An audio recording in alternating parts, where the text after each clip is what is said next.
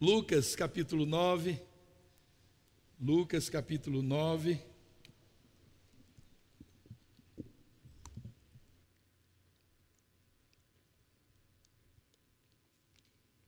Todas as vezes que eu pego essa garrafinha aqui e tomo água, assim eu consigo contemplar o rostinho de cada um, assim, ó.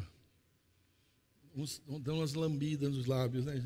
Mas podem encher a garrafinha lá e trazer. Lá fora tem água geladinha. Daqui uns dias vai ter mais perto aqui, ó. Amém? Lucas capítulo 9, versículo 28. Abra, liga. Aí ah, eu queria mais reforçar mais um recado. Quinta-feira agora nós temos uma reunião com todos os ministros de altar, dança, canto, é, instrumentistas, todos os ministros de altar deverão estar aqui na quinta-feira. Então eu queria que você fizesse todo o esforço, aquele mesmo esforço que você às vezes faz para uma coisa bem menor. Eu preciso de você nessa reunião, porque nós vamos tratar de assuntos que você não pode é, não saber. Amém, querido?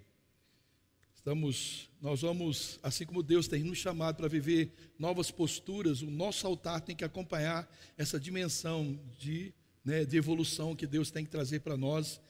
E eu diria, né, tudo começa pela cabeça e desce pela barba, a barba de Arão.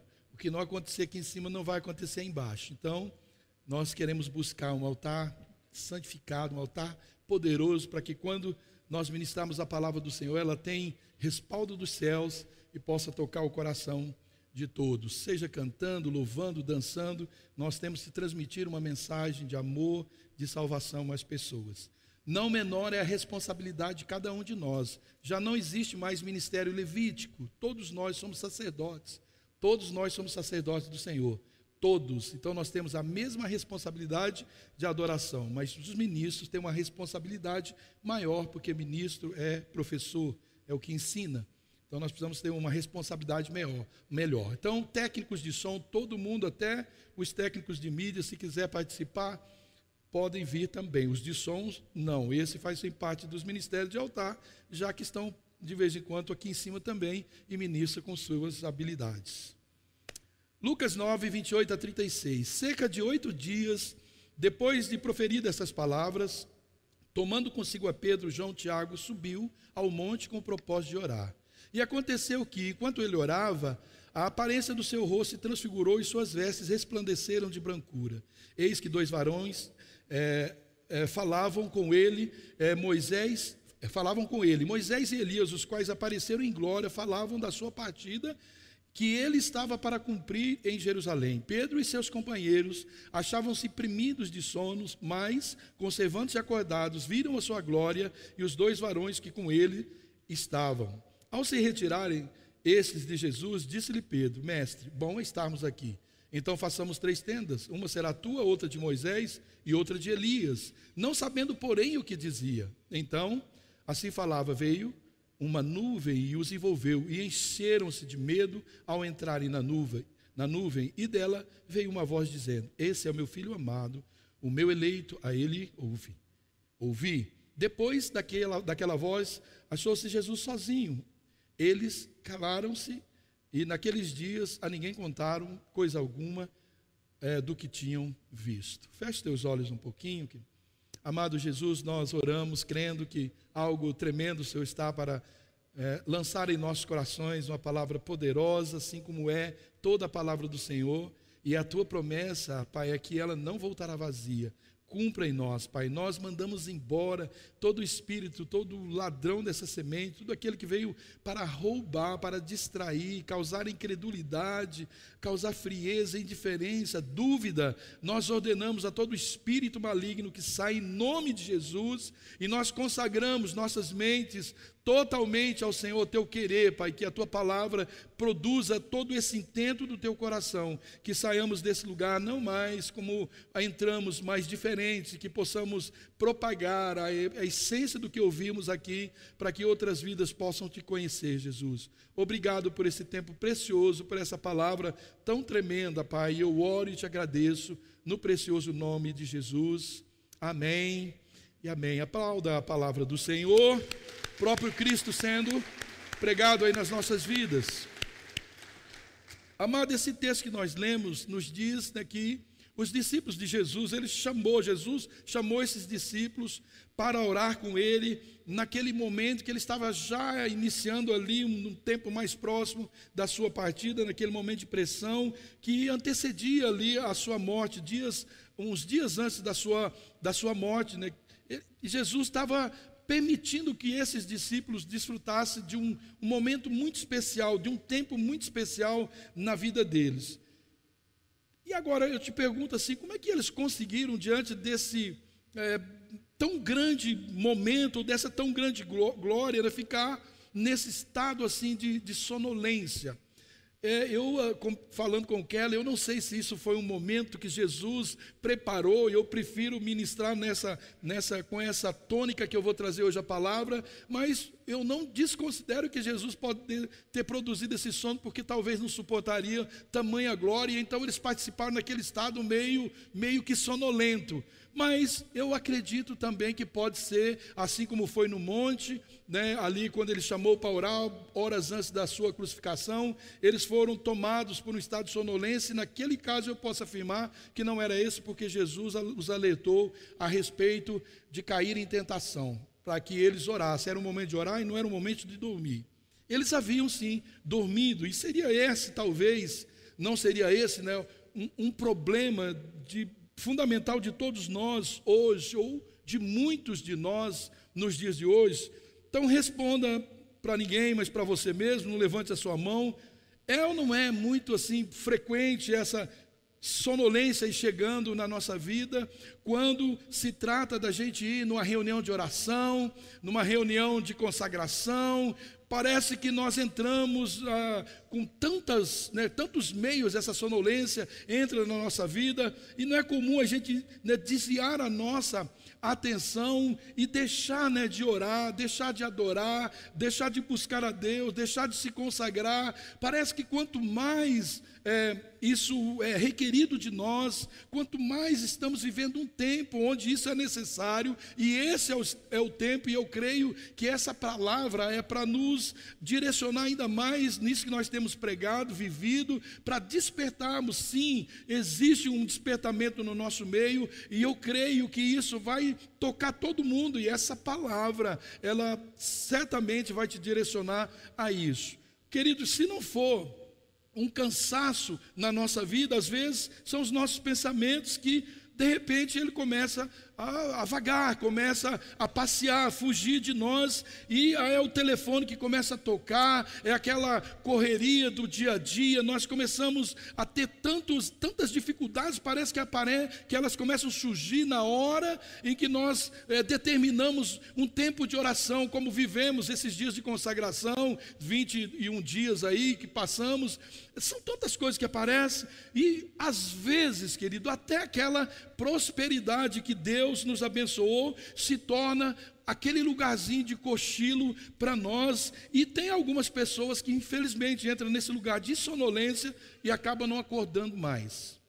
Perdem totalmente o sentido, porque o sono tem também né, é, é, essa essa qualidade né, de fazer com que a gente descanse, perca o sentido. Mas tem muitos crentes que perderam o sentido né, em momentos, em hora, em tempos que não poderia ser. E eu creio que muitos de nós, eu inclusive, querido, por vezes, nós conseguimos, né, não conseguimos aproveitar mais, sabe, aquele, aquele silêncio daquele lugar secreto ali em oração.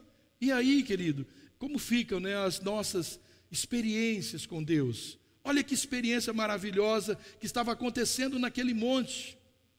Que coisa tremenda que estava acontecendo naquele monte. Sim, na, nós conhecemos o que foi narrado, mas quem não pagaria tudo aqui para participar de um evento desse? Quem não daria tudo aqui para participar de um evento como esse? Porque quando nós dormimos, que nós perdemos grandes experiências com Deus, quando eu estou falando desse secreto, querido, eu não me refiro à, à leitura, à oração, né, que, a, apressada que nós fazemos, não é isso não, porque isso não, não, não condiz, não combina com o secreto com Deus. O Senhor Jesus, Ele quer, Ele nos chama e Ele quer que nós oremos, Ele nos convoca claramente Sua palavra para a gente fazer isso. E foi para isso que Ele chamou seus discípulos para um tempo de oração com Ele. Quem gostaria aqui de ter um tempo de oração com o Senhor Jesus? Você pode ter hoje, em qualquer lugar, você pode fazer e ter um tempo de oração com o Senhor Jesus. Ele havia acabado ali de falar com os seus discípulos sobre as próximas etapas, né? Ele deu conhecimento aos seus discípulos das coisas que ele iria enfrentar. E como deixou Jesus muito triste, querido, ao constatar né, que é, repetidas vezes que os seus discípulos deixaram se vencer por aquele estado de sono e acabaram se desviando do propósito. E isso se deu por mais de uma vez, pelo menos daquilo que, que foi registrado, e eu creio que foi outras vezes. Nós vemos isso lá no Jardim das Oliveiras, como eu falei, né, que Jesus chamou eles para orar e quando ele estava necessitando daquela oração, daquela parceria, daquela, né, daquele volume de oração para que eles pudessem resistir, Jesus também estava passando por aquele tempo de agonia. Ele disse: vigie, ore para que vocês não caem em tentação. Jesus estava preparando, o chamou para orar, porque sabia que aquele momento não só tocaria a vida dele, não só afetaria as emoções dele, a vida dele, mas também os seus discípulos precisavam viver uma nova experiência, se fortalecer ainda mais. Se eles estivessem, querido, completamente acordados, eles saberiam, com certeza, com muito mais detalhes, aquela conversa que estava acontecendo ali no monte. E essa foi a definição da sugestão né, que Pedro, a Bíblia diz, não sabendo, porém, o que falava. Isso foi a conclusão que eles chegaram depois que Pedro falou: olha, vamos fazer uma tendinha aqui para nós. Né? Eu acho que no susto de ter. É, vislumbrado aquele momento, ele falou algo que não combinava com aquele momento, não era esse o propósito. E eu, querido, eu estou convicto de que quanto mais um filho de Deus orar, muito menos espaço ele vai dar para esse tipo, né, talvez de argumento egoísta ou muito menos para o pecado. E quanto mais uma igreja orar, tanto mais poderoso vai ser o testemunho, serão seus testemunhos de experiências com o Senhor. Quanto mais uma, uma igreja ora, mais ela vai é, desfrutar, ela vai ver, ela vai experimentar as manifestações sobrenaturais. É por isso, querido, que tem alguém que não quer que você ore, tem alguém que a todo custo quer te impedir de orar, é o diabo. Por quê? Ele quer sufocar a sua oração desde a origem. O diabo não gosta que você entre no secreto, o diabo não gosta quando o Espírito Santo te chama para ter um momento. Por quê? Porque nós vamos crescer, nós vamos ter experiências sobrenaturais. Se esses discípulos permanecessem despertos, tanto lá no monte quanto lá no Getsemane, eles desfrutariam de, um, de algo maior, de uma experiência, de um testemunho, de um fortalecimento muito maior. E é por isso, querido, melhor você quando vir ao culto, deixar algumas coisas em casa, algumas preocupações, você deixar em casa ali, talvez o seu relógio, que uma das preocupações, bem, né, é o culto demorou, está demorado essa palavra, esse louvor não acaba nunca, né, deixar às vezes até um pouco dos nossos tímpanos lá em casa, está alto, está baixo, não entendi, deixar um, e o nosso celular talvez seja a melhor sugestão, a não ser para aquele momento de enviar, né, o link para algumas pessoas poder, mas tem muitas coisas que têm atrapalhado sim né, a, a, nossa, o nosso culto, o nosso momento, a nossa vida de, de devoção, de oração, eh, desfrutar de, de tudo aquilo que está acontecendo. Com certeza, em algum momento a gente já pegou pensando: o oh, que, que aconteceu que eu não vi, que eu não peguei, que eu não desfrutei. Diz o texto que nós introduzimos que quando Jesus orava, a sua face passou a brilhar como o sol e suas vestimentas se tornaram claras como a luz. Talvez, querido, essa transfiguração também tenha sido uma clara resposta do Pai à oração que o seu filho fez. Talvez não, certamente. Nós não temos registro ali daquilo que Jesus orou, mas nós sabemos sobre o que Jesus conversou com Moisés, com Elias está registrado, e eu creio, provavelmente, esse seria o assunto né, que ele pediu para que seus discípulos o ajudassem em oração, porque o assunto se tratava da volta de Jesus. Sabe, querido, e tudo que Jesus fez, ele fez questão de manifestar a sua natureza humana. Ele não se fez forte ali no monte, no Getsemane, sabendo quem ele era, ele se comportou como um ser humano, chegando a ponto de dizer ao Pai: Passa de mim esse cálice. Ele estava dizendo: olha, o que vocês sofrerem, discípulos, eu sofro. Então orem, ore comigo, ore por mim, ore por vocês, para que não caiam em tentação. Então, é, aquele assunto que Jesus contou para ele, um pouquinho antes, Jesus estava conversando com ele a respeito da sua partida, era isso que ele estava dizendo: vem orar comigo. Se Jesus sabia daquele, daquele momento, não sei. Se Jesus sabia que ia aparecer ali Moisés, Elias e o pai ia falar daquele jeito com ele no monte. Mas um pouco antes desse fato acontecer, ele conversava, trazendo consolo, esperança aos seus discípulos. Estava dizendo: Olha, vai acontecer isso comigo. Daqui a pouco eu vou subir, eu não estarei mais com vocês. Estava dando as diretrizes ali. Quando ele chama para orar um pouco depois dessa conversa, certamente Jesus tinha algo mais profundo para falar. Ele vinha ali preparando seus discípulos, e está aí também a, a conversa sobre seguir o Senhor Jesus. Mas até mesmo Jesus, querido, ele precisava que alguém o ajudasse. Desculpa em oração. Porque se alguém, querido, imagina que Jesus ele tenha simplesmente ali subido a cruz numa boa, tem uma noção completamente errada do que aconteceu. Não foi assim. Se alguém pensa que Jesus subiu para a cruz, né? No Manais, não foi assim que aconteceu. Sua luta, querido, em oração, ali no Getsemane, ela nos revela muito e muitíssimo para nós sobre o que foi essa luta para o Senhor Jesus. Jesus, ele buscava essa a proximidade do Pai, ele buscava forças, ele buscava recursos, ele buscava confirmação. Exatamente isso, querido. E, né, o que ocorreria dali, é, na presença daqueles discípulos, era, era isso, era a necessidade que Jesus tinha deles é, corresponder a essa, é, esse pedido, a esse clamor de Jesus. Na verdade, Jesus estava precisando de companheiro, Jesus estava precisando de pessoas para fortalecer, por isso ele estava chamando esses discípulos. Aliás, foi a única vez antes da sua morte e ressurreição que o Senhor Jesus se manifestou em glória. E ali, querido, na transfiguração, a sua face mudou, a sua divindade, ela, ela transpareceu de forma majestosa. E por um momento, Jesus, ele não foi apenas homem, né, mas pela primeira vez, a sua natureza divina, ela ficou ali visível para alguns dos seus discípulos. Pela primeira vez. Para os discípulos, essa transfiguração, querido, ela foi uma mostra do futuro em que eles veriam o Senhor lá no Evangelho de João, no capítulo 3, versículo 2, diz que nós vamos ver como ele é, e Jesus deu ali para eles uma mostra, quem sabe tentando colocar essa verdade no coração deles. Havia dito tudo o que ia acontecer, presumindo ou sabendo que esses discípulos iam fazer o que fez, ele trouxe algo que alimentaria a realidade do céu, quem realmente ele era, através não só dessa manifestação de glória sobrenatural, mas de uma voz que vinha do céu: Esse é o meu filho amado, em quem eu me comprazo, em quem eu tenho alegria. O que Jesus mais queria era fortalecer os seus discípulos, se fortalecer e fortalecer os seus discípulos, dizendo: Tudo que eu estou falando é verdade.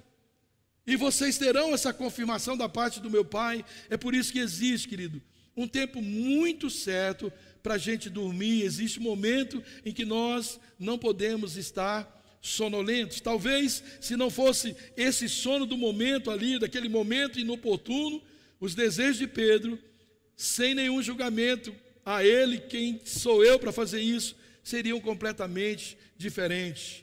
O foco já não seria aquela né, comodidade que estava totalmente distonado daquela conversa que Jesus tinha ali com Moisés e com Elias. Eles falavam sobre a partida de Jesus. Aí Pedro, naquele susto, diz: Vamos fazer uma tendinha aqui para nós? Tipo, não entendi muito o que está acontecendo. A questão que eu quero levantar, querido, para a gente meditar é a seguinte: será que nós não estamos desatentos? Nós não estamos sonolentos com a palavra de Jesus para esse tempo? Será que nós não estamos desvalorizando a glória que nos está proposta para esses dias? Será que muitos de nós não estão desatentos a todo esse movimento que Deus está criando em toda a terra, esse movimento de avivamento, esse chamado para uma nova postura cristã, uma nova dinâmica de vida cristã, um novo comprometimento? Será que Jesus não está preparando o nosso coração, assim como estava preparando o coração desses discípulos, para viver uma nova realidade? Diante de uma nova possibilidade, naquele dia, né, Jesus ele falava com Elias e Moisés sobre as dores e, e os sofrimentos, não só que ele, mas que os discípulos iriam sofrer por causa da sua partida. E hoje, o que Jesus está nos alimentando e nos fortalecendo é acerca das dores, humilhações e sofrimentos que certamente nós vamos sofrer, não mais por causa da sua partida, mas por causa da sua volta. Os que aguardam a volta do Senhor, os que resistem todos esses movimentos, que negam, que excluem, que humilham, que desrespeitam, faz com que a gente tenha fatalmente, querido, que passar por esses momentos de adversidades, de humilhações e sofrimentos. Mas Jesus está nos alertando. Ele vai voltar. E isso é necessário. E se não orarmos, se não estivermos tendo essas experiências sobrenaturais, talvez nós não vamos resistir. Jesus está dizendo: Assim como a responsabilidade daqueles discípulos, eu quis mostrar para ele o que precedia a minha ida. Eu estou revelando uma nova glória que precede a minha volta. Quem está disposto a sofrer as dores para permanecer firme nesse evangelho, aguardando, experimentando grandes coisas espirituais, experiências sobrenaturais, mas que certamente é, eu voltarei para buscá-los. Sabe que nós precisamos alimentar essa, essa esperança no nosso coração. Como fazer para a gente ficar firme, ficar alerta e a gente ficar bem desperto para a volta do Senhor Jesus? Será que esse mesmo sono né, que fez com que Pedro, Tiago e João tivesse ali uma leitura um pouco distorcida é, sobre as suas responsabilidades naquele momento, que era simplesmente de orar? Jesus só chamou eles para orar. Não foi para fazer tenda para ninguém, foi para orar.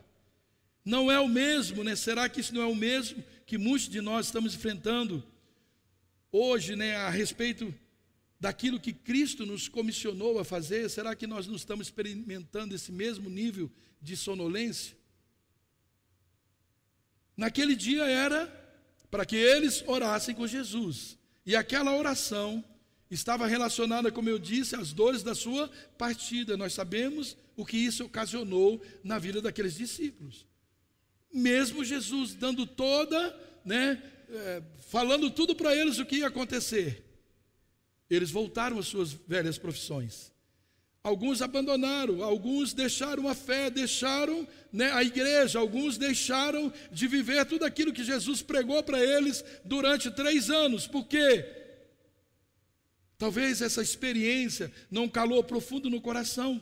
Nós sabemos o que isso ocasionou. Eles voltaram às suas profissões. Jesus diz: orem para que vocês não caiam em tentação. Vocês serão tentados a desistir do Evangelho, a desistir de viver tudo que eu chamei vocês, ensinei vocês a viverem. Vocês serão tentados. Se vocês não persistir, não perseverar na oração. Era esse o propósito de Jesus: fortalecer a, né, o que ele haveria de passar a vida dele, mas fortaleceu os seus discípulos com experiências sobrenaturais.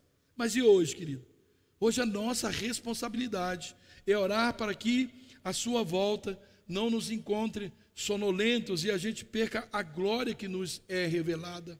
Só experimentará essa glória, essa glória que Deus quer revelar e que tem revelado sobre nossas vidas, aqueles que permanecer desperto, Lembrando, querido, que é sim, nesse ambiente de oração, de comunhão do corpo de Cristo, é que ele revela com grande poder a sua glória através da manifestação do Espírito Santo. É só a gente ver lá em Pentecostes.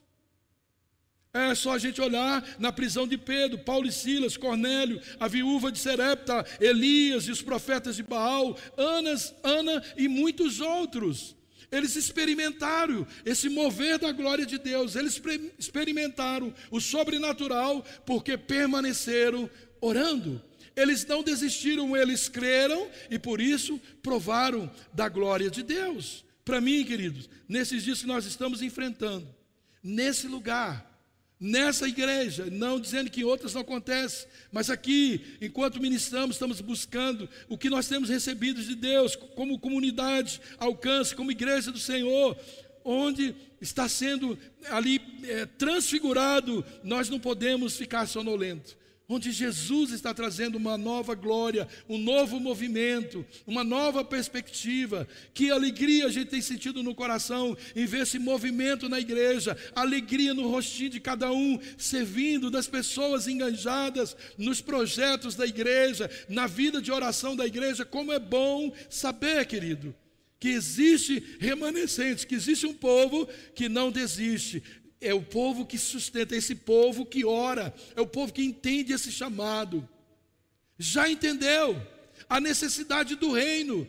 Querido, é uma necessidade do reino, não é só buscar o meu interesse, algo, eu vou orar quando eu tenho alguma necessidade, não.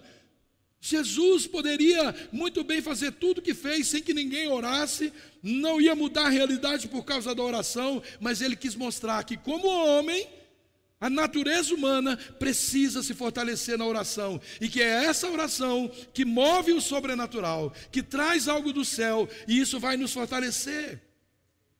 Que experiência, querido, maravilhosa. Sabe por quê, querido? O sono, quando ele vem fora do horário, ele é assustador.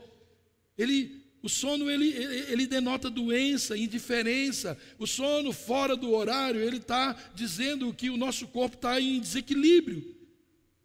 Desequilíbrio, querido, por quê? Porque nós trocamos a noite pelo dia, nós estamos afetando aí o nosso organismo, aí fica fácil dormir na hora errada.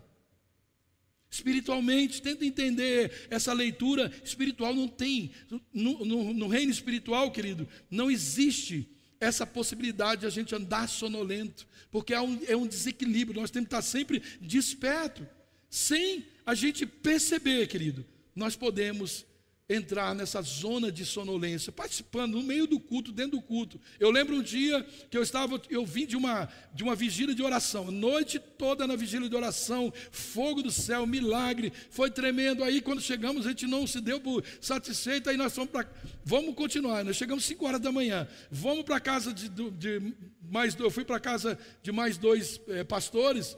Na época um não era, o outro já era pastor. Aí eu falei, vamos continuar orando, vamos continuar orando, e, e lá orando. Mas um desses, oh Jesus, coincidentemente a vida dele hoje está o caos, caos, caos, caos. É aquele que eu compartilhei a experiência.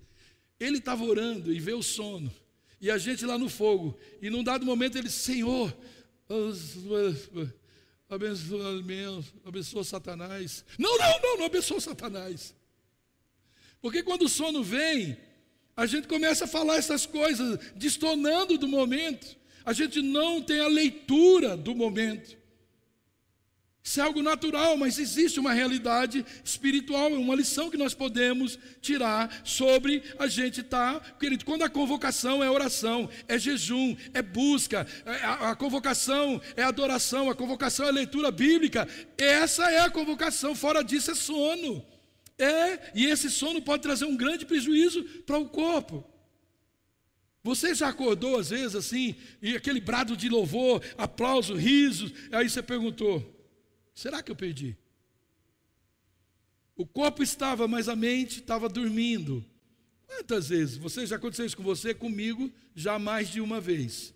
Que, que eu perdi, daria tudo para ver esse negócio de novo. Todo mundo gostou, mas eu não, não sei o que, que aconteceu. É ruim demais. Às vezes, querido, a gente perde o time, nós perdemos a mensagem, a profecia, nós perdemos a exortação, a manifestação da glória de Deus, porque nós estamos desequilibrados espiritualmente. Mas pode ter certeza que tudo isso pode ser ou ter reflexo da nossa ou na nossa vida espiritual. Jesus, ele não disse que iria que iria acontecer naquele lugar ele chamou seus discípulos para orar. E às vezes, querido, o Espírito Santo, ele nos convoca, ele nos manda orar sem mesmo dizer o que orar, o que nós oramos. mas ele manifesta sua glória no momento certo para o propósito certo. Quantas vezes, querido, eu já fui orar. Eu não fui orar por nada, sem um objetivo, fui orar porque nós temos que orar. E no momento as coisas aparecem. Quantos, quanto tempo eu acordo de madrugada e Deus vem com, trazendo revelação? Geralmente é assim nesse tempo de oração, onde eu não estou interessado em pedir nada, eu não quero nada, eu só quero orar e ter tempo com Ele. E aí nós temos revelações, nós temos manifestação do sobrenatural. Agora, imagine comigo, Pedro, Tiago e João, eles não conheciam Moisés e Elias pessoalmente. E aí eu fico pensando, que seria assim? Não seria o teu sonho? Você não queria ter um tempinho com Moisés e Elias, Jorge? Eles não queriam tempo de sentar com os caras, e ainda mais, os caras em glória, o cara todo iluminado, né? Os caras estavam com seus corpos glorificados. Quem não queria estar um tempo? Pois é, Pedro, João e Tiago, eles estavam, e o texto diz que eles viram, mas que tomados por um grande sono. Essa palavra, a palavra que diz lá é primidos, né? Primidos de sono. A origem dessa palavra é sobrecarregado, é desencorajado, isso é no, no Strong é, prostrado, oprimido. Eu chego a imaginar, querido, que esse é o som do qual falei que o inimigo não gosta. Ele não quer que você desfrute de todo o movimento da igreja. Sabe quando você está vendo, o fogo está caindo, você está vendo pessoas, está fazendo, as pessoas estão orando, estão lendo a Bíblia, as pessoas estão adorando, as pessoas estão participando dos movimentos da igreja, mas você não participa, você fica de fora desse movimento. E aí, quando acontecem as coisas, muitos falam, ah, pastor, por que você não me chamou? Não, porque eu chamei de púlpito, todo mundo que quis ver estava lá, você não viu porque não estava. Às vezes as pessoas falam, falam assim. Então, querido, nós precisamos estar, nós precisamos nos envolver, para que podemos experimentar essas coisas. Precisamos nos encorajar, sair, sabe, desse tempo de opressão, desânimo. Nós não podemos mais, se, se caso você esteja vivendo isso, a opressão do inimigo, desencorajando você a uma participação mais intensa, se livre disso o mais rápido possível, porque nós teremos grandes manifestações de Deus nesse lugar, milagres, sinais e maravilhas. É promessa do Senhor e eu não abro mão de desfrutar de tudo isso. E se for por falta de oração minha, isso não vai deixar de acontecer Pode alguns não ver, mas eu verei em nome de Jesus, como já vi muitas. Amém, querido?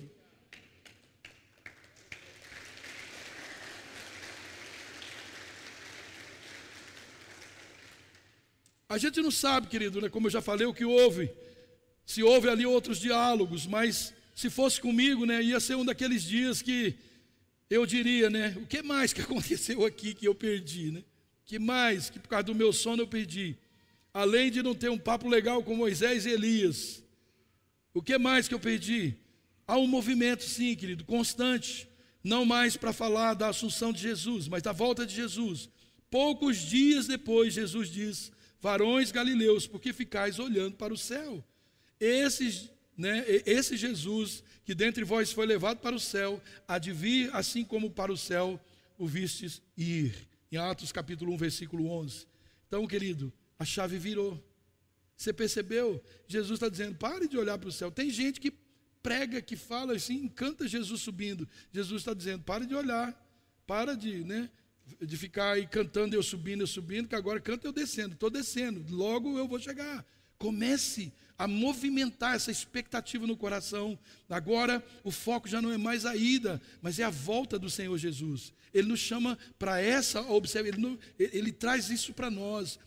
Essa oração nossa é para permanecermos sempre despertos para a sua volta. Jesus ele continua se manifestando em glória. Não podemos ficar dormindo, porque ele nos chama a atenção para orar, vigiar, senão nós vamos perder o objetivo, nós vamos perder o foco. Pedro e João, eles não estavam atentos e eu creio pela ausência de expectativa, né, o que poderia acontecer naquele lugar. Jesus diz em Mateus 24, 44 Assim também vocês precisam estar preparados, porque o filho do homem virá é, numa hora em que vocês não esperam. Então, o pedido, né, na sua ida é o mesmo para a sua volta. Orem. Oração. Oração. Olha como Jesus falou de oração, como Jesus alimentou dessa vida os seus discípulos, como ele, ele, ele se movia em oração, como ele orava. Marcos 13, 33, fiquem atentos, vigiem, orem. Vocês não sabem quando virá esse tempo. Mas por que é que vem o sono, querido, nas nossas vidas? E eu quero mostrar para você quatro possibilidades de você chegar a, a perder essa percepção, ficar desatento. Primeiro, é o silêncio quando nós não falamos mais de Jesus. Quando não falamos mais de Jesus, é porque não estamos preocupados com a sua volta. Quando você parar de evangelizar, é porque a volta já não significa muito. Você não está entendendo essa, a grandeza, essa, essa glória, essa manifestação que certamente vai acontecer. Pois não podemos deixar de falar do que vimos e ouvimos. Não está dizendo que, olha o que está dizendo, não podemos. Está dizendo, nós não podemos deixar de falar. Atos capítulo 4, 20. Que tipo de experiência nós estamos tendo? Nós de fato tivemos uma experiência de salvação? Nós tivemos. Eu sempre conto minha experiência de salvação. Me tirou da minha vida, me desnorteou completamente, para não ser nunca mais a mesma pessoa. Se nós tivemos uma experiência com Jesus, uma experiência de salvação, se Jesus mora em nós, é impossível que a gente se cale.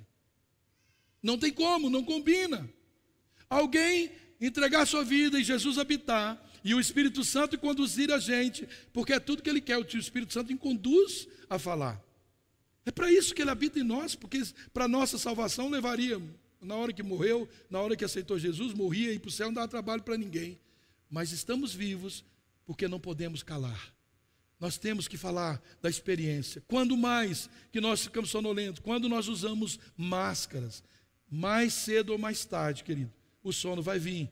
Um exemplo muito comum, não é dessa mesma forma aí que faz é, alguns, quando eles estão sem sono, eles colocam ali uma venda, né, ou seja, uma máscara ali no olho e não vê nada, porque se tira a luz dos olhos e logo esse sono vai chegar. Mas perceba, querido, que ao mesmo tempo que essa máscara nos impede de não nos distrair com nada, também não nos deixa é, perceber o que está acontecendo à nossa volta. Então é muito, é, você tem que ter muito cuidado, muito cuidado, para não ser um crente mascarado. Porque o crente mascarado, ele faz questão de não ver nada espiritual, não quer se envolver muito com o espiritual mas ele não consegue enxergar o perigo que está à sua volta. A máscara, ela não só não permite perceber o que é ruim, mas também ignora o que é bom. E isso é terrível, querido. Isso é terrível. É aí, querido, né, que começa aquele, sabe, o danada não. Danada não. Isso é sinal que a pessoa está de máscara, ela perdeu a luz, não consegue ver o que é certo discernir. Danada não. Está todo mundo fazendo, a Bíblia não diz nada. Todo mundo está fazendo isso. Todo crente, toda igreja, eu vejo, toda igreja tem crente fazendo isso. O meu conselho de pastor, irmão e amigo para você. Antes de você querer fazer o que a Bíblia não diz, tenta primeiro fazer o que a Bíblia diz, porque nem disso nós vamos dar conta. Pare de buscar essas coisas. Vá fazer o que a Bíblia diz. Pregue o Evangelho, ore, adore, consagre-se, tenha tempo, faça o seu devocional. Outra coisa, mais uma, religiosidade que gera incredulidade. Quando nós, né, interrompemos a voz de Deus, nós trazemos mais carga, mais fardo, enquanto o nosso papel é trazer alívio, é trazer paz, é trazer ajuda. Eu peguei algumas coisas aqui do, do estudo do Luciano, está lá no site dele, se entrar no Orvalho você vai ver, é, é, com base no livro até que mais nada importe. Ele diz, a religiosidade é algo tão perverso, tão é, espiritualmente venenoso que, ao observar o ensino do Senhor Jesus, nós entendemos que ela pode ser pior até mesmo que a imoralidade. Por quê? Porque, diferentemente dos demais pecadores, o religioso, por sua aparência de piedade, é um pecador viciado contra o arrependimento. Mateus 11, no capítulo 3, diz, 13, a partir do 3 diz: E você, Cafarnaum, será elevado até o céu. Não Ele está perguntando, e você, Cafarnaum, é levado até o céu? Ele mesmo responde: Não, você descerá até o Hades, até o inferno. Se os milagres que em você foram realizados tivessem sido realizados em Sodoma, ela teria permanecido até hoje. Mas eu lhes afirmo que no dia do juízo haverá menor rigor para Sodoma do que para você. Cafarnaum, querido, era um lugar aonde Jesus ele operou tantos milagres ele está dizendo que terá mais juízo, o juízo para essa cidade será mais rigoroso. Por quê, querido? A explicação dada por Jesus é muito clara, porque diante dos milagres que eu fiz aqui na, em Cafarnaum, talvez se eu tivesse feito em Sodoma, estava lá aquela cidade até hoje, mas vocês não se arrependeram. Religiosos, estão falando isso no meio de fariseus, pessoas que iam na sinagoga, ensinavam a palavra. Pior, querido, do que um pecador, por mais terrível que seja, só mesmo um outro pecador que é vacinado contra o arrependimento. E isso, querido, é o que a religiosidade faz. Ele bloqueia os pecadores contra o, re, o arrependimento. A religiosidade promove um senso de justiça baseado na vida aparente, que, por sua vez, o cega para a real condição espiritual. Em outro momento, Jesus afirmou que as prostitutas que elas estão mais próximas do reino de Deus do que os, os religiosos. Olha o que ele diz em Mateus capítulo 21. E que vos parece? Ele dizendo para os fariseus: um homem tinha dois filhos. Chegando ao primeiro, diz: Filho, hoje traba vai trabalhar na vinha. E ele respondeu: Sim, sim, senhor, mas ele não foi. Dirigindo-se ao segundo, disse-lhe a mesma coisa, mas esse respondeu: Não quero. Mas depois, arrependido, foi. Jesus pergunta: Qual dos dois fez a vontade do Pai? Disseram: O segundo declarou-lhe Jesus: Em verdade, eu vos digo que publicanos e meretrizes vos precederão no reino de Deus, porque João veio para vós outros no caminho da justiça e não acreditades neles, ao passo mesmo que, mesmo vendo isso, não vos arrependesses, afinal, para acreditardes nele. Querido, a semelhança desses fariseus nos dias de Jesus, nós pecamos hoje através ou com a nossa religiosidade. Nós aprendemos a falar, nós aprendemos a nos comportar com aqueles ares né, de bons cristãos, e com isso nós encobrimos a nossa desobediência. E aí qual é a conclusão que o Luciano chega? Nada adianta, não adianta passar horas sentados na igreja, ouvindo a palavra de Deus, agindo como quem diz tudo né, que o nosso Pai Celestial nos pede, é, diz que vai fazer e depois não faz nada que ele ordenou. A aparência de obediência não está entre os pecadores, mas entre os religiosos. Já a verdadeira obediência nem sempre está com eles. E aí Luciano expõe o seu pensamento a respeito. Eu penso que dentre os problemas do religioso, que é do que cultiva essa vida aparente de devoção exterior, sem paixão interior, estão duas coisas terrivelmente danosas à nossa relação com Deus: a justiça própria e o orgulho e o orgulho. E eu concordo com isso. Ele termina aqui a parte de Luciano. Essa, querido, é a parte da vida dos que estão sonolentos na igreja. Defende as suas ideias. Eles estão ali defendendo a todo custo as suas, suas ideias, defende né, com unhas e dentes é, os seus desejos mais do que o próprio Evangelho do Senhor Jesus. Eles estão carregados de argumentos de suas próprias justiças, preenchem os seus desejos, suas lacunas da alma com seu orgulho, desobedecendo a tudo e a todos, e aí eles vão se aderindo, aderindo a grupos que concordam com eles. Isso é um, é um câncer no meio da igreja e que precisa acabar. Por último, a sonolência espiritual ela paralisa o nosso chamado. Lucas 9, 23, Jesus dizia que se alguém quer seguir, precisa acompanhar, tem que negar a si mesmo e tomar a sua cruz diariamente. Ele diz diariamente, faz questão, é, deve tomar sua cruz e seguir. Isso ele falou para os seus discípulos oito dias antes deles chamados para orar nessa oportunidade. Lucas 9: Se alguém quiser acompanhar-me, negue a si mesmo, tome diariamente a sua cruz e siga-me nós podemos, querido, até mesmo diante das manifestações de Deus, ter uma reação é, errada ou ficar hipnotizado. Foi a ideia de Pedro. Construir ali um lugar confortável para esse grupo. Tá bom para mim, Jesus. Faz assim que tá bom. Esse lugar é confortável. Sabe, querido, quando nós ficamos desfrutando da comunhão dos irmãos, nós desfrutamos da ceia do Senhor, nós desfrutamos dos eventos da igreja, nós desfrutamos do discipulado, pregações, aconselhamentos, mas nós não tomamos diariamente a nossa cruz.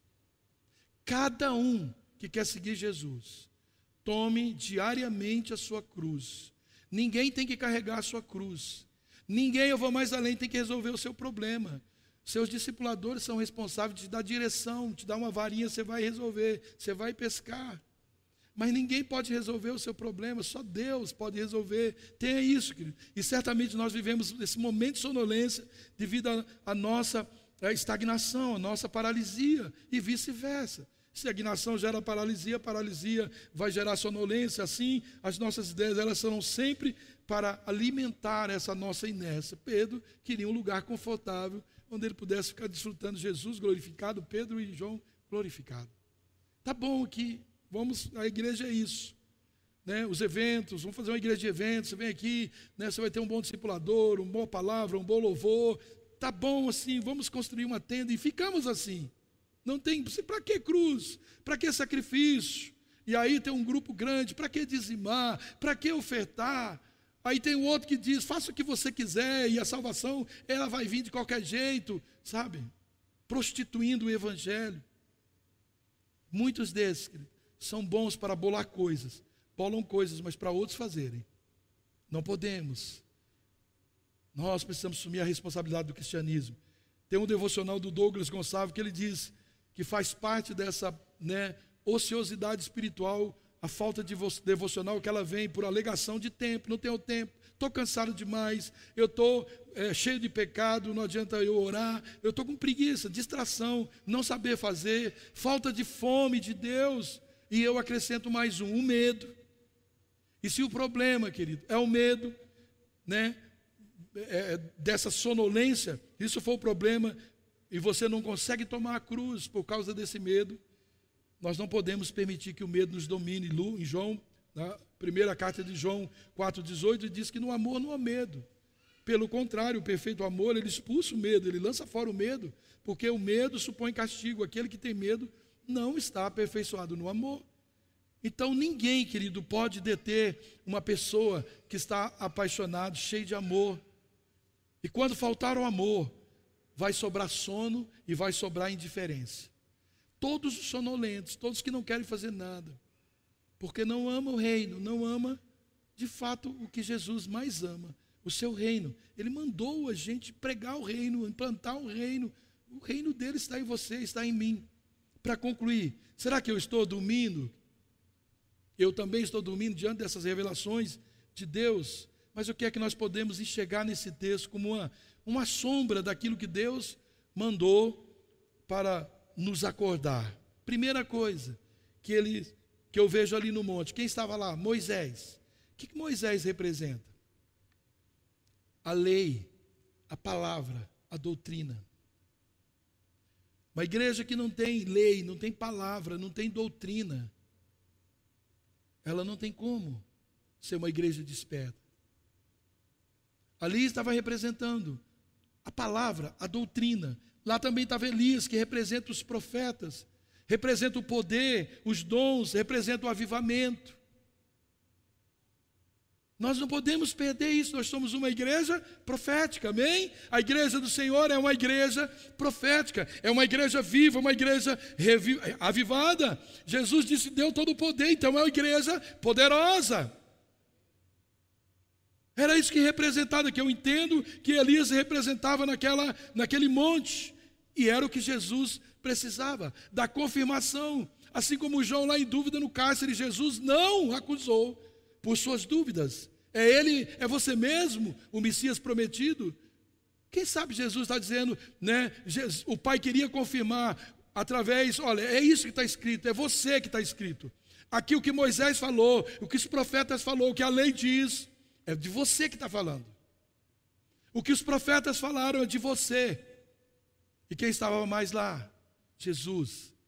Jesus estava lá. Jesus é a revelação do amor perfeito do Pai. Nisto conhecemos o que é o amor do Pai. Jesus Cristo deu a sua vida por nós e nós devemos dar as nossas vidas pelos irmãos. Então lá estava a lei, a doutrina, a palavra. lá estava o poder, a profecia, o avivamento, a igreja viva, e lá estava o amor, o dono da igreja, o cabeça da igreja. Amados, Deus está assim nesses dias nos visitando de uma forma muito especial.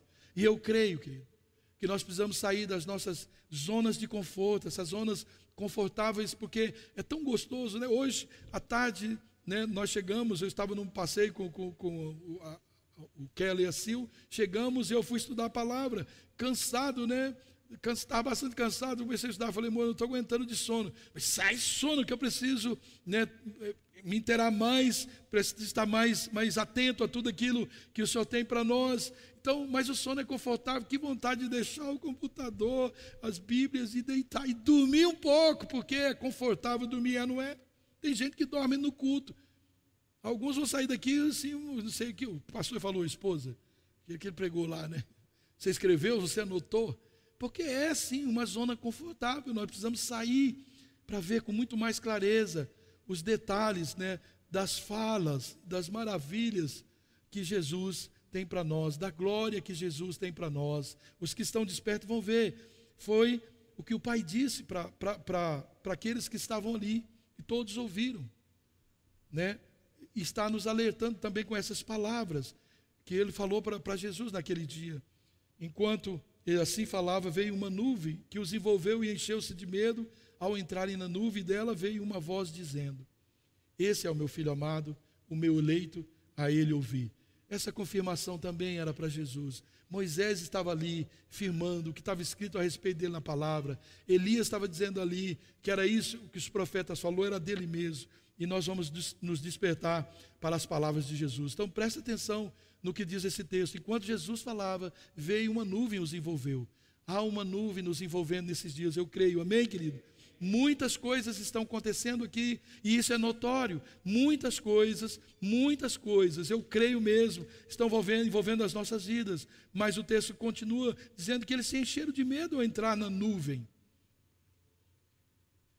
Sim, querido, quando nós é, somos envolvidos numa nuvem de avivamento que Deus está realizando, num mover nessa dimensão de Deus, nós podemos sim sentir algum tipo de medo. Meu Deus, e agora? Né, me chamar para algo mais. Né, agora foi o voluntariado, daqui uns dias vão querer que eu seja pastor, líder de célula, o, líder né, da oração. No, causa aquele, é bom que causa mesmo algum tipo de coisa. Nós podemos sentir sim algum tipo de medo, isso é até normal, mas para ouvir a voz de Deus é preciso romper o medo e entrar, porque o texto diz que eles ficaram cheios de medo, mas entraram na nuvem. E porque entraram na nuvem é que eles ouviram essa voz de Deus. Quando veio essa densa presença de Deus, o texto diz: não foi a nuvem os envolveu, mas eles entraram. Eles foram envolvidos pela nuvem, mas o texto diz que eles entraram na nuvem e aí eles ouviram o que Deus falou a respeito de Jesus. Há muitas coisas que nós precisamos ouvir a respeito de Jesus, mas é necessário a gente romper o medo e entrar nesses movimentos de Deus que Ele cria à nossa volta. Amém, querido? Por isso é que foi dito: Desperta, ó tu que dormes, e Cristo resplandecerá sobre ti. Desperta, se existe um estado de sonolência, indiferença com as coisas de Deus, com a palavra, com o avivamento, com a profecia, com o amor de Cristo, que é o que envolvia aquele ambiente, que é o que envolve esse ambiente, se está faltando palavra na sua vida, se está faltando na sua vida profecia, está faltando poder, está faltando na sua vida avivamento, está faltando o amor de Cristo, vai dormir, mas no momento em que se revelar, nesse momento em que você viver essa intensidade, então você vai ouvir: Esse é o meu filho amado, em quem eu tenho prazer. É isso que nós precisamos. Deus testificando essa presença dEle, essa aprovação dEle na nossa vida.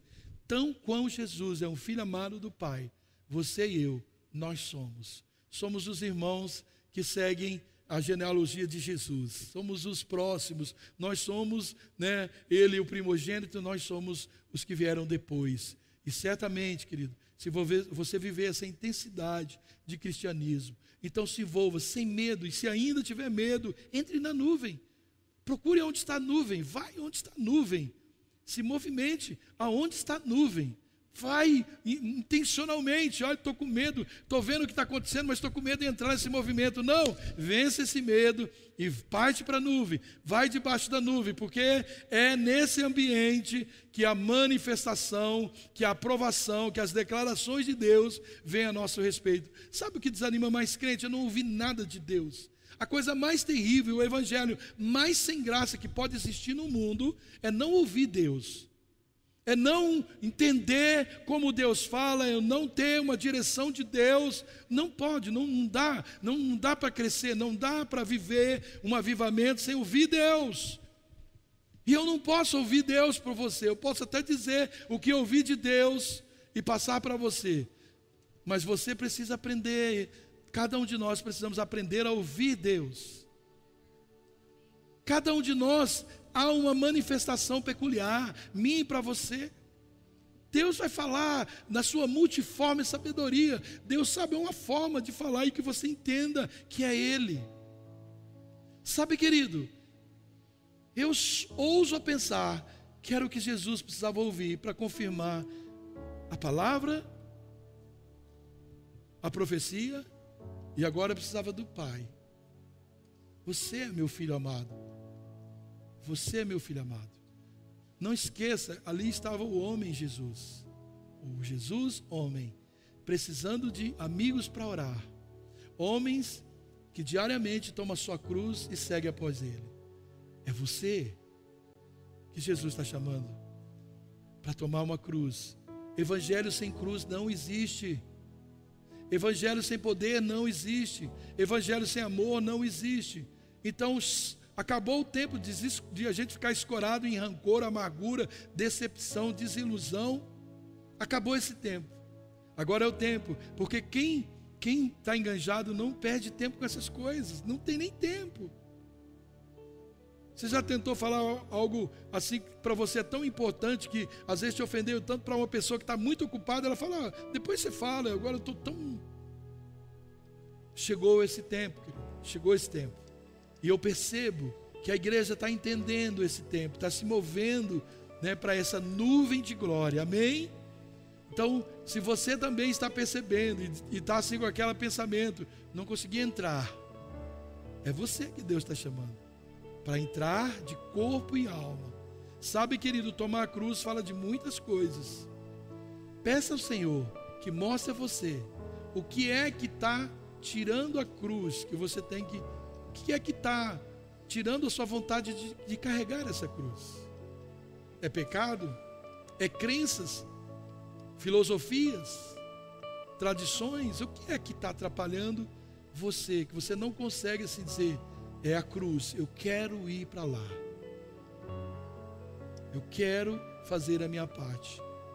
Porque é para isso, não tem sentido nenhum o evangelho sem cruz, o evangelho sem Cristo o evangelho sem morte, o evangelho sem ressurreição, não tem sentido.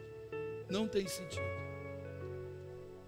E o sono, querido, não nos deixa perceber isso. Ligue para os seus líderes, se envolva com a sua célula, sabe? Chame eles, envolva eles, tenha o seu tempo de oração. Manifeste esse desejo. Sabe, não espera uma persistência para você entrar nessa dinâmica do reino. Nós temos aqui o Alcance Mais, toda terça-feira. Venha, venha aprender, venha aprender, venha desfrutar desse tempo glorioso, venha crescer na graça, no amor, no aprendizado, venha desenvolver relacionamento. Esse é o seu chamado, essa é a sua casa, essa é a sua igreja, esse é o corpo que você está inserido. Seja útil ao corpo, seja vibrante, avivado. Amém? Amém. Fique em pé, querido, vamos orar.